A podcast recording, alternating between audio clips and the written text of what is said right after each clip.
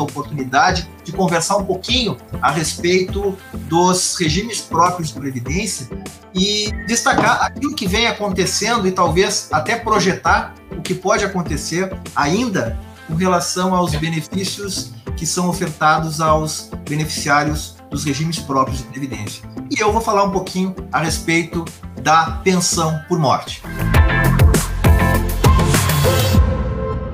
Bem, mas quando nós vamos falar em previdência no âmbito dos regimes próprios, é fundamental recapitular uma noção que por vezes nós eh, esquecemos e que tem uma extraordinária relevância prática. Qual seja, o nosso país é uma federação, né?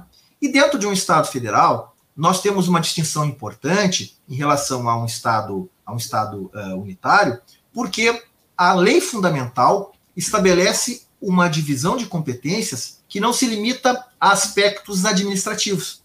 Ou seja, a Constituição Federal estabelece aos entes subnacionais a possibilidade de também inovar no ordenamento jurídico, dentro de limites, né, evidentemente traçados pela Constituição Federal. Assim é que algumas matérias, por exemplo, direito penal, processo penal, processo civil, a competência é privativa da União. Mas como o Estado federal normalmente ele ostenta uma, um contexto nacional complexo, né? então se permite em algumas matérias que os entes subnacionais possam tratar das suas peculiaridades, adaptando a legislação para as suas necessidades. Bem, vai daí que, de acordo com a nossa tradição uh, histórica, econômica e política, uh, os entes subnacionais tinham a possibilidade de criar um regime próprio de previdência, o que é, vigeu até a emenda constitucional 103, né? A emenda 103 é, eliminou essa possibilidade. Mas então, a União possui um regime próprio de previdência, todos os estados e o DF possuem regime próprio de previdência, mas os municípios, muitos municípios, não têm regime próprio. E nem seria adequado que tivessem um município com menos de 30 mil habitantes, com menos de 100 servidores públicos, não haveria a mínima necessidade e sustentabilidade de se criar um regime próprio nessas condições, de forma que todos os servidores eles vão estar protegidos, assim como seus dependentes, mas pelo regime geral de previdência social. Bem, quando a gente olha um pouquinho para trás e, e, observa as mudanças que vêm sendo efetivadas, na, não só na Constituição, mas nas leis que tratam de previdência social, nós vamos verificar que essas reformas elas têm perseguido três objetivos básicos. E não é a minha intenção nesse momento detalhar esses objetivos, mas apenas para que nós possamos compreender o que vem acontecendo, que são o combate ao déficit da previdência, a busca da uniformização das regras em relação aos servidores públicos e aos trabalhadores da iniciativa privada, e ainda o fortalecimento da previdência privada. Quando nós olhamos para a emenda constitucional 103, ela não desviou um milímetro de perseguir esses objetivos. Mas ela nos trouxe ainda duas novidades, duas novidades muito importantes. Né?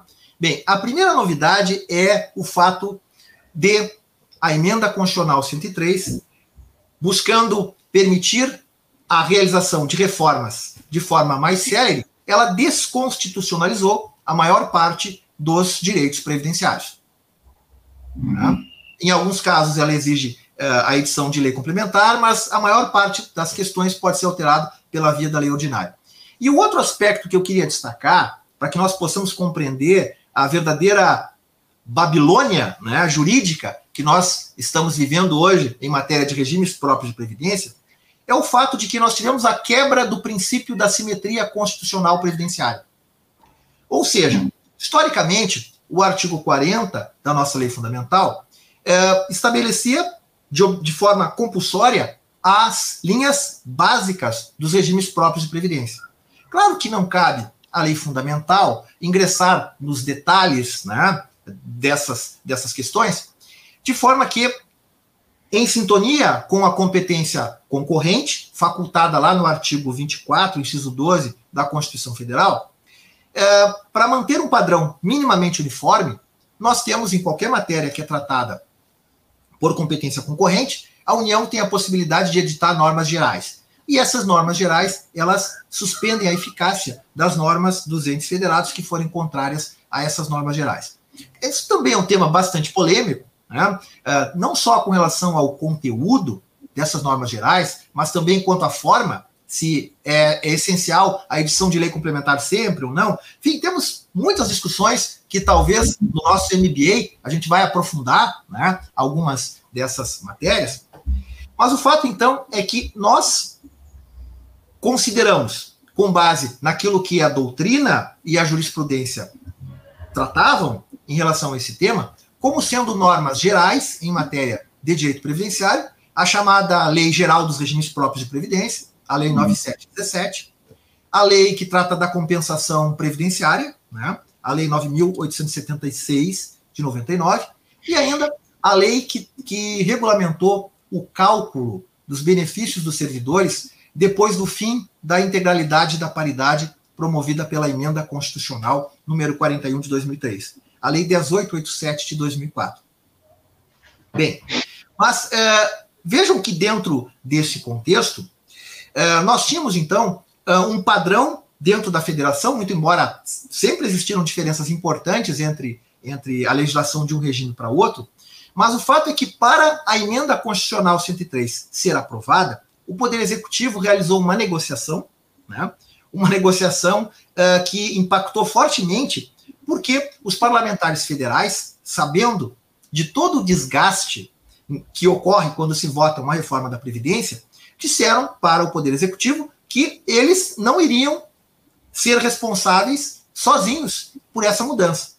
E, e, o paradoxal é que os entes que mais necessitavam dessa mudança eram justamente os estados e os municípios.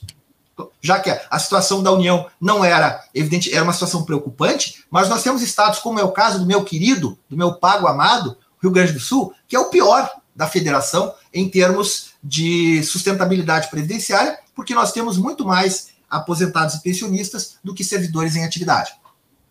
Bem, mas é dentro então dessa perspectiva, o acordo que foi estabelecido foi de que as alterações realizadas pela emenda constitucional 103 de 2019, elas só seriam aplicáveis na maior parte aos entes subnacionais depois da ratificação por parte do ente federado, seja na Constituição Estadual ou na Lei Orgânica Municipal. Certo? Bem, uh, vai daí, tra tratando agora especificamente em relação à, à, à pensão por morte, né? Mas o que nós podemos observar, por exemplo, é que nós temos entes da federação que ainda, estados, que ainda não ratificaram a reforma, como é o caso do estado do Rio de Janeiro. O estado do Rio de Janeiro ainda não apreciou na Assembleia Legislativa. Eu não sei se o projeto já foi enviado, mas é, não foi ainda debatido no âmbito do Legislativo Estadual. E nós temos estados que têm regras permanentes que são mais suaves que as regras da União, tanto com relação à elegibilidade como com relação ao cálculo dos benefícios. Então, observem que situação curiosa. Nós podemos ter, né, eventualmente, é, pessoas que moram no mesmo condomínio, são todos servidores públicos, um servidor federal, o outro estadual e o outro servidor municipal, cada um com um regime previdenciário diferente. Certo? Então há a quebra do princípio da simetria constitucional previdenciária. Mas falando então da pensão, que é o tema da minha fala, me chegou uma notícia compartilhada no WhatsApp do Sintrajuf a respeito da, da pensão que foi deixada para uma viúva e os dois filhos. Eu vou então apresentar, só para que vocês tenham uma ideia dos efeitos uh, que foram desencadeados por conta dessas mudanças trazidas pela emenda constitucional 103, como isso reduziu o âmbito de proteção desse benefício na vida dos uh, dependentes. Sempre lembrando que quando nós falamos de pensão por morte, uh, o benefício de pensão por morte ele está sempre relacionado uh, com um determinado modelo de família. Né? E o fato é que até o advento da, até 2014, basicamente, é, a nossa regulação do benefício de pensão, no que tange ao regime geral e ao regime próprio da União, é, era praticamente uma regulação herdada da década de 60. Né? Um modelo de família, por exemplo, quando a gente pensa na, na velha Lopes, lá em 1960, nós tínhamos uma realidade no qual o marido não era dependente da esposa, a não ser né, que ele fosse inválido. Por quê? Havia uma concepção na sociedade de que cabia ao homem o papel de prover a família. Né? E, portanto, se a esposa morresse, ele podia ter uma dor moral profunda, mas isso não acarretaria uma necessidade econômica. Logo, havia uma presunção de dependência da mulher em relação ao homem, mas o homem só teria direito ao benefício de pensão se fosse inválido. Tem questões até folclóricas, se a gente fala hoje, né? Nós que somos um pouquinho mais, mais, mais velhos, né? Se falar para as meninas, por exemplo, que a mulher casada era relativamente incapaz no Código Civil né, anterior ao Código Civil de 2002, ou que o casamento era indissolúvel até 1977, isso são questões que hoje realmente parece muito distante da nossa realidade, mas eu preciso só trazer esses aspectos para fazer uma comparação que a gente vai ver. Bem, mas então, a partir de 2014 até 2019, nós tivemos um conjunto de mudanças, primeiro no benefício de pensão. E por que, que aconteceu no benefício de pensão? Obviamente que é muito mais fácil você alterar aquilo que não é tratado expressamente na Constituição, mas quando você fala do benefício de pensão, quem não é casado, quem não tem filhos, não vai se preocupar muito com o fato de serem retirados direitos dos seus futuros dependentes que a pessoa ainda não tem. Então é mais fácil você mexer na pensão do que mexer nas aposentadorias. E a presidente Dilma, ela iniciou o processo de reforma, inclusive a, a proposta que foi aprovada na emenda constitucional 103 de 2019 era muito parecida com a anterior. Então, assim, essa proposta, em verdade, ela é uma proposta bastante dura, mas não é uma questão ideológica, necessariamente, como muitas vezes se coloca, esse ou aquele governo. Né? Aliás, a Previdência, tanto quanto possível, ela tem que fugir de um debate que seja meramente ideológico. Mas então, dentro do conjunto dessas mudanças, inclusive era proposta uma regra de cálculo da pensão por morte que acabou não sendo aprovada naquele momento, né? mas que na emenda constitucional 103, essa regra, então, se tornou uma regra vigente tanto para o regime geral como para o regime próprio dos servidores, dos servidores públicos federais, que é a seguinte. O artigo 23, é, só para a gente recordar, a emenda constitucional 103 ela tem uma outra particularidade que é a seguinte: ela não tem só regras novas e regras de transição, ela também tem regras provisórias. Como o objetivo era desconstitucionalizar o máximo possível e para que ela fosse imediatamente aplicável, então no corpo da emenda constitucional nós temos regras que podem ser alteradas por lei ordinária. Né? Não são regras de dignidade constitucional no corpo permanente da nossa lei fundamental. Então, a nova forma de cálculo do benefício de pensão prevê o seguinte: que nós temos uma cota básica ou cota familiar de 50%, mais 10% por dependente, de forma que, para uma pensão por morte corresponder a 100% da base de cálculo, depois a gente vai ver o que é essa base de cálculo, né? é necessário que nós tenhamos cinco dependentes. E aí eu volto para a década de 60, porque essa forma de cálculo, que era prevista na velha lei orgânica da Previdência Social, nós precisamos recordar que na década de 60 a taxa de fecundidade era acima de seis filhos por mulher, na década de 60. E nos dias de hoje, nós sabemos que tem é, projetos de vida nos quais as pessoas não têm intenção de ter filhos. Em outros casos, as pessoas têm filhos, mas é difícil você encontrar uma família nos dias de hoje que tenha mais de dois filhos, pelo menos se nós pensamos da classe média para cima. Né? Então, isso provoca um impacto profundo em relação ao valor do benefício de pensão. Né? E esta regra do artigo 23, como uh, o próprio parágrafo 8 do artigo 23 deixa absolutamente expresso, esta regra aqui, ela está valendo só para o regime geral e para o regime próprio da União. Não há empecilho, pelo contrário, o desejo do Ministério da Economia, inclusive, é que os demais entes federados copiassem a reforma da emenda 103 na íntegra. Mas isso não é uma obrigatoriedade, porque justamente se você confere a possibilidade do ente subnacional ratificar a reforma, é possível que ele delibere por não ratificar a reforma na sua integralidade. Então, quando perguntarem para o operador do direito qual é o valor do benefício de pensão, antes de dar qualquer resposta, ele vai ter que procurar saber de qual regime nós estamos falando. Porque nós temos regimes próprios de previdência que ainda não fizeram reforma e que, portanto, estão valendo as regras anteriores à emenda constitucional 103. Mas o exemplo que me chocou, que eu vou trazer para vocês, é o seguinte, né? Primeiro vamos falar da situação uh, menos, menos dramática. Vamos imaginar que o servidor já estivesse aposentado no momento que faleceu. Bom, então o servidor recebia 10 mil reais. O falecido ele tinha uma esposa e dois filhos. Bom, então como nós já temos a base de cálculo da pensão, que é o valor da sua aposentadoria, de 10 mil reais, nós temos que saber qual será o coeficiente de cálculo. Então, a cota básica de 50%, mais três cotas individuais, temos então 80%. Isso para facilitar a nossa vida, né? Então, o valor da pensão será de 8 mil reais. Agora, cabe lembrar que pela nova regra trazida, as cotas individuais elas não são mais reversíveis, assim como no sistema da velha Lopes. Ou seja, quando o filho, por exemplo, implementar 21 anos de idade ou por qualquer outra razão deixar de ser dependente, essa cota de 10% ela não vai reverter em favor dos demais. Agora, o exemplo que, que me chocou né, o exemplo prático que me chocou no dia de hoje, que eu quero compartilhar com vocês. A situação foi o seguinte: um servidor em atividade recebia 20 mil reais. Tá? Eu tô, eu tô aqui arredondando, 20 mil reais, certo? Esses 20 mil reais era a remuneração decorrente do vencimento básico dele, mais as gratificações que ele recebia e mais os auxílios. Bom, mas ocorre que a contribuição previdenciária, ela não incide sobre todas as parcelas da remuneração do servidor. Então, o salário base sobre o qual incidia a contribuição era de 12 mil reais. Certo? Ocorre que o nosso servidor, um servidor público federal, de acordo com o artigo 26 da emenda constitucional 103, é, nós temos que primeiro calcular a aposentadoria que ele teria direito, né? E agora nós vamos considerar a base de cálculo, levando em consideração toda a vida contributiva dele retroagindo até julho de 94, sem a possibilidade de descartar os piores salários de contribuição.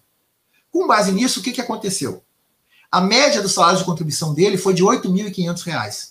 Bem, mas esse não é o valor da pensão que foi deixada para os seus dependentes. Por quê? Uma vez que nós temos a base de cálculo, agora nós vamos considerar qual era o tempo de contribuição desse servidor. Como ele tinha menos de 20 anos, então, o coeficiente de cálculo da aposentadoria por incapacidade permanente, que ele teria direito se tivesse ficado inválido, por exemplo, na data que morreu, vai ser calculado com base em 60% vezes, então, a média das suas contribuições. Daí, nós chegamos, então, a R$ 5.100. E, mas esse não é ainda o valor da pensão deixada para a família. Porque agora nós vamos pensar no valor das cotas. Né? Como são três dependentes, a viúva e dois filhos, 5.100 vezes 80%, o valor então é de R$ 4.080. Esse foi o valor da pensão deixada para os dependentes. Observem, a renda do servidor era de 20 mil na data que ele faleceu.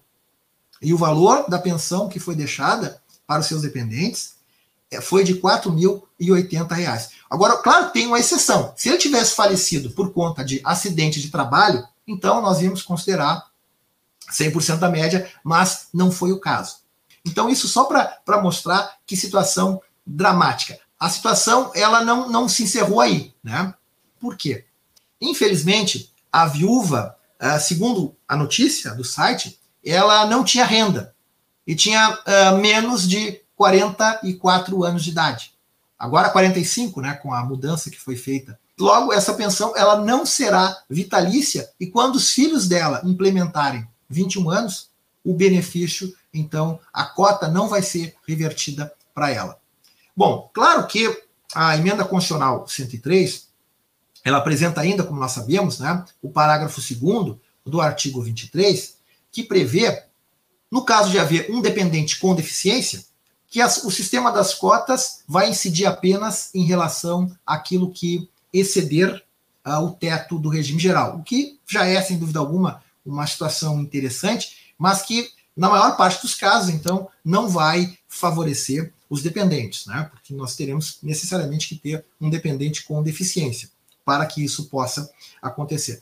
É uma notícia que foi divulgada essa semana de que a turma recursal do Sergipe, julgando então uma concessão de benefício de pensão por morte, reconheceu a inconstitucionalidade dessa forma de cálculo do artigo 23 da emenda constitucional 103, porque entendeu que elas representavam um, um abusivo retrocesso social. Claro que essa argumentação é uma, é uma argumentação que nos encanta, mas assim, é, projetando no longo prazo, eu tenho sérias dúvidas de que no Supremo Tribunal Federal, por exemplo, né, é, essa interpretação ela vai prevalecer.